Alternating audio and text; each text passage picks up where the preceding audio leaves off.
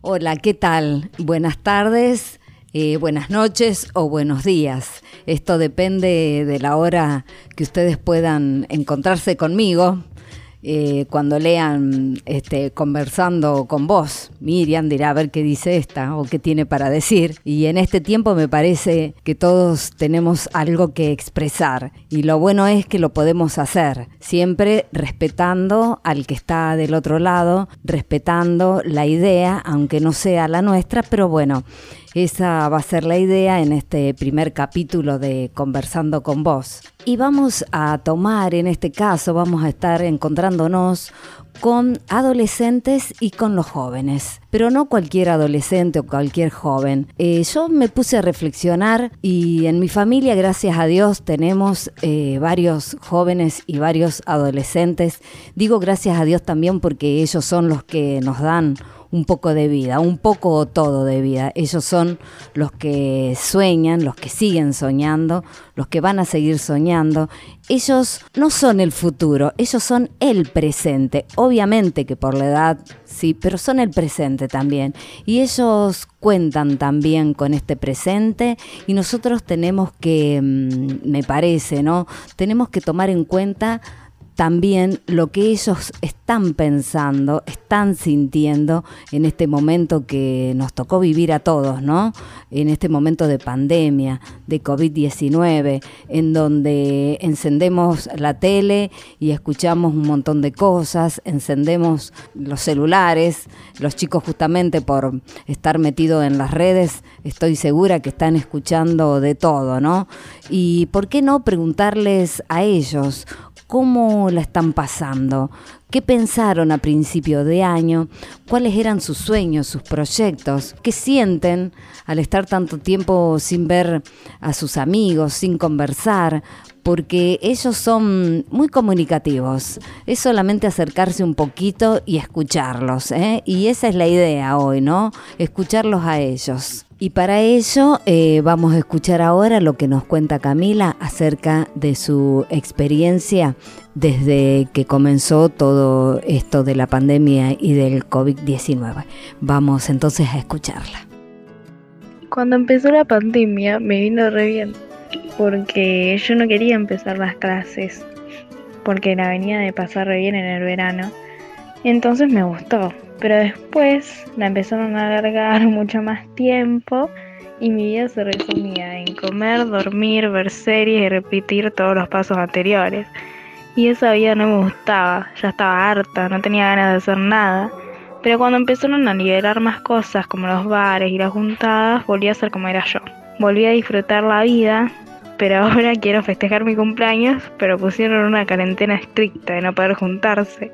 Y como yo pienso que nos van a liberar un tiempo y otro tiempo de cuarentena, vamos a tener que aprender a vivir con eso hasta que haya una vacuna. Bueno, eh, terminamos de escuchar, eh, le agradecemos a Camila, gracias por lo que ella nos, nos manifiesta y nos expresa, ¿no? Eh, y me gusta la sinceridad, la sencillez y la sinceridad de Camila, ¿no? Que ella al principio sí le encantó la idea que chico le gusta ir a la escuela después de haber pasado un verano genial. Me pareció muy sincero eso, muy este, muy auténtico.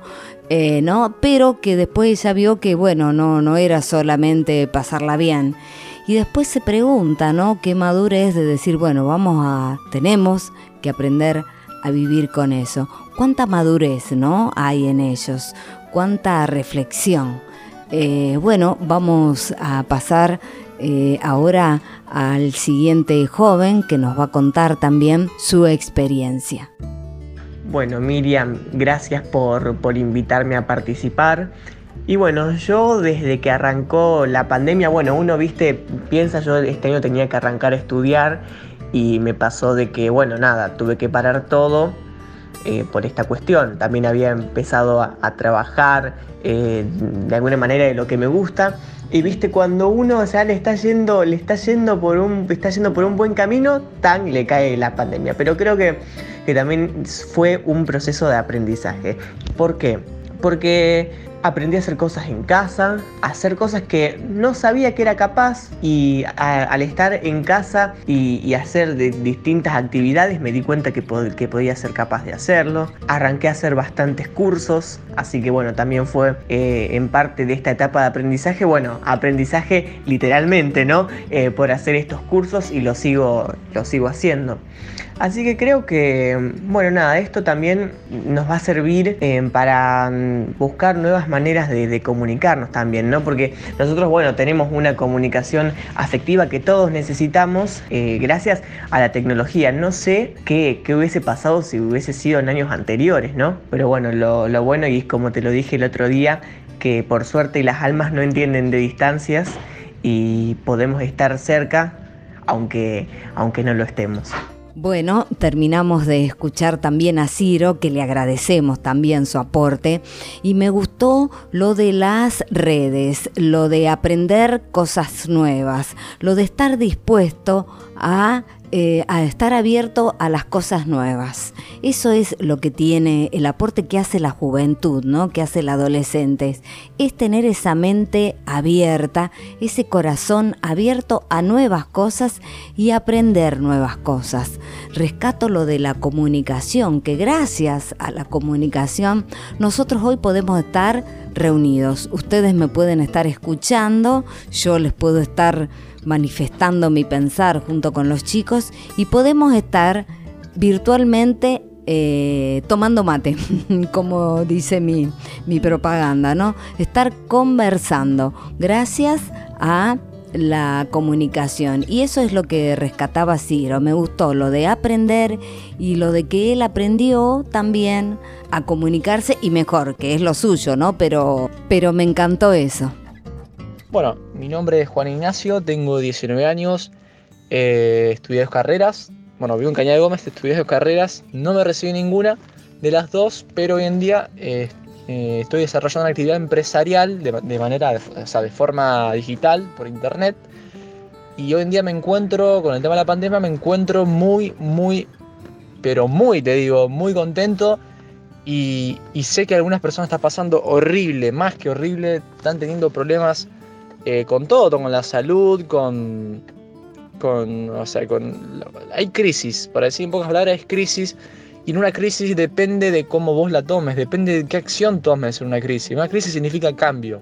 Y la gente no entiende, ¿por qué no entiende? Porque le ve, el ser humano siempre le va a temer a lo desconocido, le va a temer a lo que no entiende y lo que no sabe. Pero cuando vos no entendés algo, pero vos saber, sabés muy bien lo que vos querés, el sueño que vos tenés, no te importa lo que va a pasar alrededor. Tomás las, medidas de prevención necesarias y vas afuera, vas a la calle y tomas acción.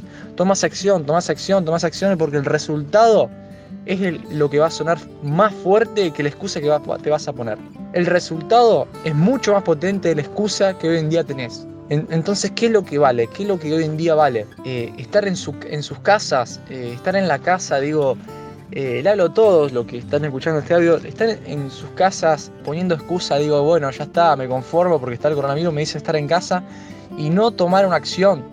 No digo que vayan afuera, pero hoy en día lo más potente es el internet. A ver, no voy a poner un negocio, no voy a vender ropa afuera en la calle si sé que lo puedo hacer por internet. O sea, es un ejemplo, pero hay que tomar acción con las medidas que haya y nunca, nunca te conformes, nunca te conformes con lo que te digan, nunca te conformes con lo que, con lo que te puedan llegar a decir, ni, ni, ni, ni, ni aplaces tus sueños. O sea, no postergues, porque la vida es muy corta para que postergue las cosas. Así que, bueno, te cuento nada más. Eh, yo por los negocios digitales hoy en día me encuentro muy cómodo y la verdad que fue algo, fue como un boom en mi negocio. O sea, eh, se expandió tres o cuatro o cinco veces más que, antes que, hubiese llegado la pandemia. Y hoy en día me encuentro muy, muy cómodo. Y nada, eso. Y que tomen acción. Le necesito a la gente que tome acción. Que no, no se quede con el no, el que dirán, que no, está la pandemia. No, amigo. Si tu sueño es este, bueno, ponete los pantalones y salí a trabajar por tus sueños.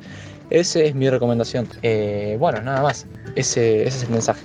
Bueno, eh, terminamos de escuchar también a Juan Ignacio, como él nos contaba, eh, es otra visión ¿no? de esto que estamos viviendo y él también nos invita mm, a que salgamos de la forma en que podamos, ¿no? Él decía, con lo, que nos animemos, pero que salgamos. Un poco el mensaje es eh, de no quedarse con los miedos, de no quedarse eh, encerrados en nosotros mismos.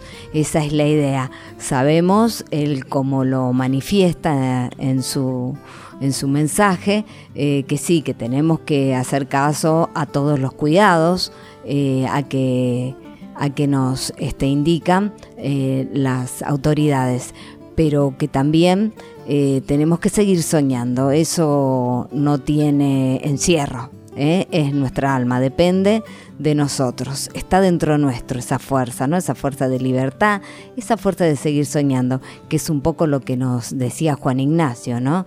De salir, de animarse, de no quedarnos eh, con el miedo. Bueno, te agradecemos, Juan Ignacio, por tu aporte también. Nosotros acá, eh, gracias a Dios, estamos bien. Sí, nos da un poco de miedo, pero estamos bien y, tenemos fe y confiamos que, esto va a pasar, que, la pandemia va a pasar y, vamos a estar todos bien y nos vamos a poder reunir. Y eso, que sí, que tengo un poco de miedo, pero confío en Dios, creo en Él, que todo va a pasar, que todo va a estar bien. Bueno, eh, también terminamos de escuchar a Aldana, que dicho sea de paso le mandamos un saludito a su bebé que se siente ahí detrás y le agradecemos también a Aldana la sinceridad de que también tiene miedo, tuvo, pero ella también como joven eh, basa su confianza en su creencia. En, en, Dios. Ella manifiesta tener fe, tener confianza, a pesar del miedo. Ella tiene una familia, es jovencita, pero ella tiene dos hijas y me llamó la atención la madurez. En realidad de todos los mensajes, de, los, de las entrevistas que tuvimos hoy, la madurez de estos adolescentes y jóvenes. Eh, vaya mis respetos a todos ellos. Un gran saludo y siempre, siempre están conmigo. Gracias chicos. Bueno, y para cerrar este primer capítulo eh, de Conversando con vos, voy a citar, voy a traer acá a la mesa de nuestra conversación, de este encuentro, un libro de Jean Vanier, un libro que se llama Cada persona es una historia sagrada. Él al final del libro se hace una pregunta después de, de reflexionar que tendríamos que volver a lo humano, al ser humano que tendríamos que volver a, mirarnos, a encontrarnos. Y él hace esta pregunta, ¿qué acontecimiento podría desencadenar tal cambio? ¿Cuál sería ese acontecimiento? Yo lo estoy pensando ahora, en estos meses que llevamos de pandemia. ¿Será este un poco el acontecimiento que nos vuelva más humanos, más comunidad? Y también un mensaje para todos, ¿no? Que esto, cuando termine, cuando volvamos todos a encontrarnos de cualquier manera, nos convirtamos todos en portadores de esperanza. Ese es mi deseo para todos. Y los estoy esperando en un próximo encuentro de Conversando con vos. Gracias.